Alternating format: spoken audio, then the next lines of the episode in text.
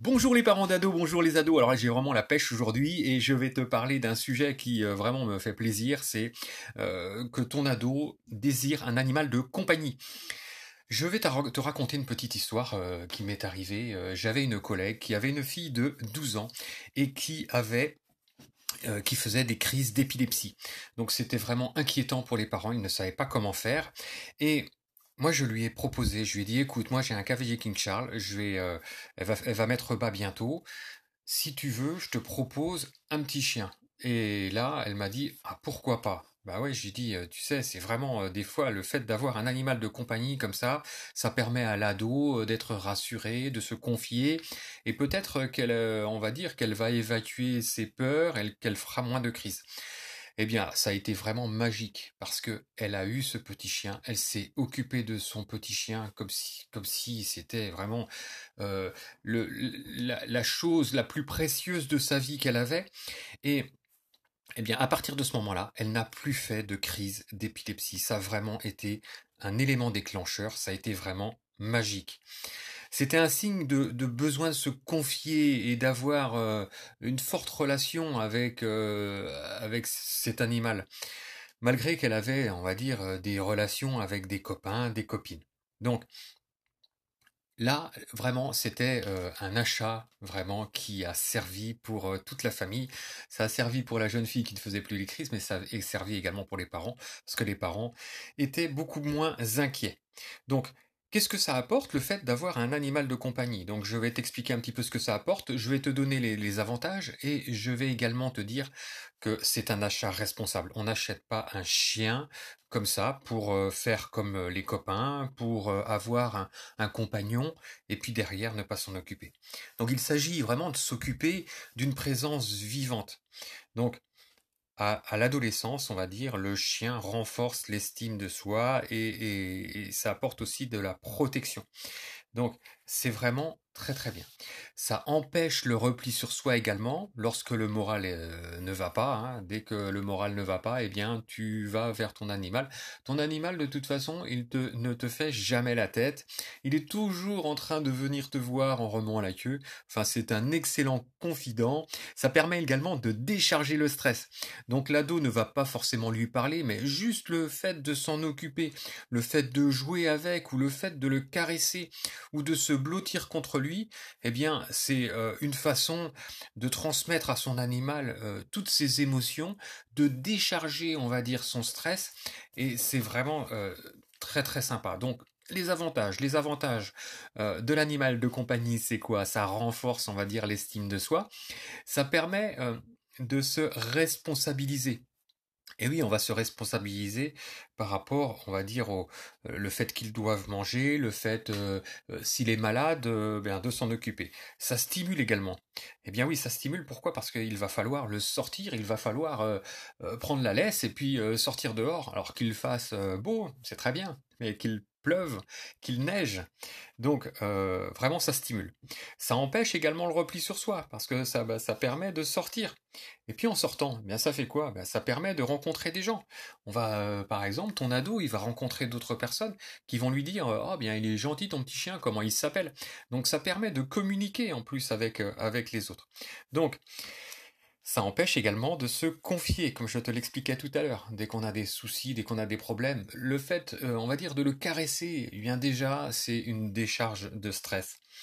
Ça aide à s'exprimer et à vaincre sa timidité. Comme je te l'expliquais tout à l'heure, le fait de sortir et de rencontrer des gens. Eh bien, si les gens posent des questions à ton ado, ils vont forcément être obligés de répondre et de parler de leur chien. Et ça va leur faire plaisir de parler de leur chien. Donc, c'est aussi euh, une euh, ça diminue, on va dire, les, les, les, comment, les tensions familiales. Bah oui, parce que euh, on va dire dès que dès que ça ne va pas, eh bien on va aller vers le chien ou on va parler du chien ou voilà ça. On va dire toute la famille se concentre autour, autour de son animal. ça fait prendre conscience également de la vie, de la maladie. Ça fait prendre connaissance également des soins qu'on doit apporter. Ça fait prendre connaissance, c'est une chose très importante, même si ça fait très mal. Ça fait prendre connaissance de la mort. Ça fait prendre, ça fait, on a également des moments de câlin et des moments de colère avec son chien. Ça fait prendre également euh, conscience de la vie sexuelle. Parce que, eh bien, voilà, le, chien, le chat, euh, voilà, euh, le, chien, par exemple, va, si c'est une chienne, elle va avoir ses chaleurs, donc on va pouvoir euh, parler de ça avec l'ado. Donc ça peut permettre également d'entamer des sujets de discussion qui sont vraiment très très intéressants. Ça permet également le développement affectif, le développement relationnel, apportant un équilibre à chacun. Donc il y a vraiment, mais moi je trouve qu'il y a vraiment plein, plein, plein d'avantages. Donc, comme je te le disais, on ne fait pas euh, l'achat d'un animal de compagnie, que ce soit un chat, un chien et même un poisson rouge. Euh, aujourd'hui, on a les NAC, les nouveaux animaux de compagnie. Alors, c'est les serpents, c'est les, euh, les anacondas, c'est voilà. Donc, c'est un achat responsable. Il faut vraiment peser le pour et le contre, car il y a des inconvénients. Et il faut penser également aux inconvénients, parce que là, je t'ai donné tous les avantages, mais il faut vraiment penser aux inconvénients. Donc, l'arrivée d'un animal, on va dire, se prépare. Là, il faut vraiment faire une réunion de famille pour parler tous ensemble, tous ensemble de cette acquisition, parce que ça ne se fait pas sur un coup de tête. Il faut se poser la question de savoir pourquoi on veut un animal. Voilà, pourquoi on veut un animal? Et il faut que chaque personne de la famille y réponde à cette question il ne faut pas que ça devienne non plus une source de conflit. Parce que euh, y en a un qui voulait un chien, l'autre il voulait euh, euh, un serpent. Et là, ça va créer des tensions parce que personne n'est d'accord. Et puis pourquoi on a acheté le chien et pourquoi pas on a acheté le serpent. Et puis voilà, ça crée des conflits. Donc voilà, une fois qu'on a un animal, eh bien il va falloir l'éduquer parce qu'un animal qui n'est pas éduqué, eh bien c'est compliqué. Bon, avec un chat, c'est un peu plus compliqué de l'éduquer, mais quand on a un chien par exemple, il faut vraiment l'éduquer. Alors pourquoi pas aller euh, dans une école d'éducation canine? Nous, c'est ce qu'on a fait avec euh, avec notre petite chienne Jazz et euh, c'est très c'est très très sympa. Le chien en plus choisit son maître.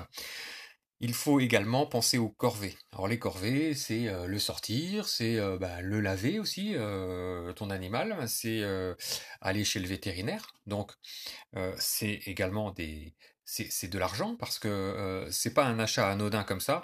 On va dépenser de l'argent pour l'animal, notamment pour lui acheter sa nourriture, pour euh, les vaccins, pour euh, tous les accessoires qu'il y a autour. Il faut, on va dire, l'endroit où il va dormir. si c'est un chat, c'est la caisse où il va faire ses besoins. Donc voilà, il faut penser un petit peu à tout ça. Il faut penser également à la place qu'il va occuper dans la maison. Donc il faut vraiment lui dédier un endroit. Et le sujet qui revient toujours, et c'est pour ça qu'on trouve souvent des animaux sur le bord des routes, c'est les vacances. Il faut se dire qu'à partir du moment où on a un animal, eh bien, on, va partir en vacances avec, ou il faudra le laisser quelque part dans une pension canine ou euh, chez quelqu'un. Nous, on a fait le choix, c'est-à-dire que nous, notre animal, qui est notre petite chienne Jazz, que tu as vu sans doute euh, sur ma chaîne YouTube, euh, eh bien, elle est venue partout, mais partout avec nous. Nous, on l'emmène partout. Voilà, il n'est pas question qu'on la laisse. Elle fait partie de la famille. Donc il faut vraiment que tu listes un petit peu tout ça, tous les changements que ça va t'apporter euh, dans ta vie, mais c'est vraiment un partage parents, ados, enfants. Et c'est vraiment très très bien. Enfin, nous, on n'y voit que des, euh, inconvénients. Non, au contraire, on n'y voit que des avantages. Et euh, on est heureuse et euh, on lui rend bien et elle nous le rend bien. Donc vraiment, en plus, ça a des valeurs, comme je te l'expliquais au début du podcast, ça a des valeurs euh, entre guillemets médicinales. Ça a pu soigner cette jeune fille de 12 ans qui, faisait des crises d'épilepsie. Donc, en tout cas, euh, j'espère que ce podcast t'aura servi à, on va dire, t'éclairer sur euh, le fait d'avoir ou pas un animal de compagnie. Je te dis à très bientôt. Normalement, c'est demain parce que je te fais un podcast euh, tous les jours. Euh, tu peux me retrouver également sur ma chaîne YouTube. Euh, c'est Philippe Visset. Tu peux me retrouver sur Instagram. Tu peux me retrouver sur Facebook.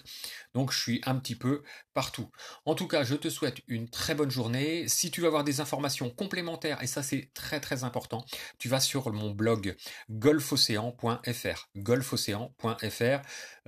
Philippe Visset, conseil parents d'ado. Voilà je te dis à très bientôt. Ciao, ciao.